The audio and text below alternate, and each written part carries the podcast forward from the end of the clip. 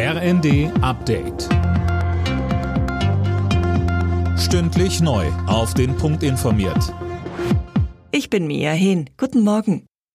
Nachdem nahe der zurückeroberten ukrainischen Stadt Isium Massengräber und hunderte Leichen entdeckt wurden, sprechen ukrainische Behörden von zahlreichen Gräueltaten. Imme Kasten. In den russisch besetzten Gebieten habe es monatelang Terror, Gewalt, Folter und Massenmorde gegeben, heißt es.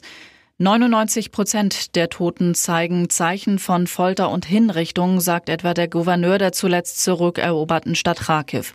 US-Außenminister Blinken sagte zu den Funden, in vielen Fällen handle es sich wohl um Kriegsverbrechen. Die Bundesregierung will weiter keine Kampfpanzer an die Ukraine liefern. Die Union will nun den Druck auf die Ampelregierung kommende Woche im Bundestag mit einem Antrag zu Panzerlieferungen erhöhen. Kanzler Scholz hat die Haltung zuletzt damit begründet, dass Deutschland keine Alleingänge unternimmt.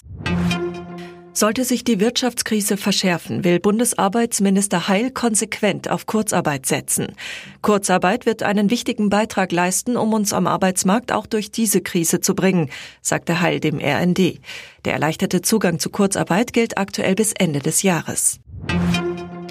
Zum Fußball. Unentschieden im Freitagsspiel der Bundesliga. Die Partie zwischen Mainz 05 und Hertha BSC Berlin endete 1 zu 1. Alle Nachrichten auf rnd.de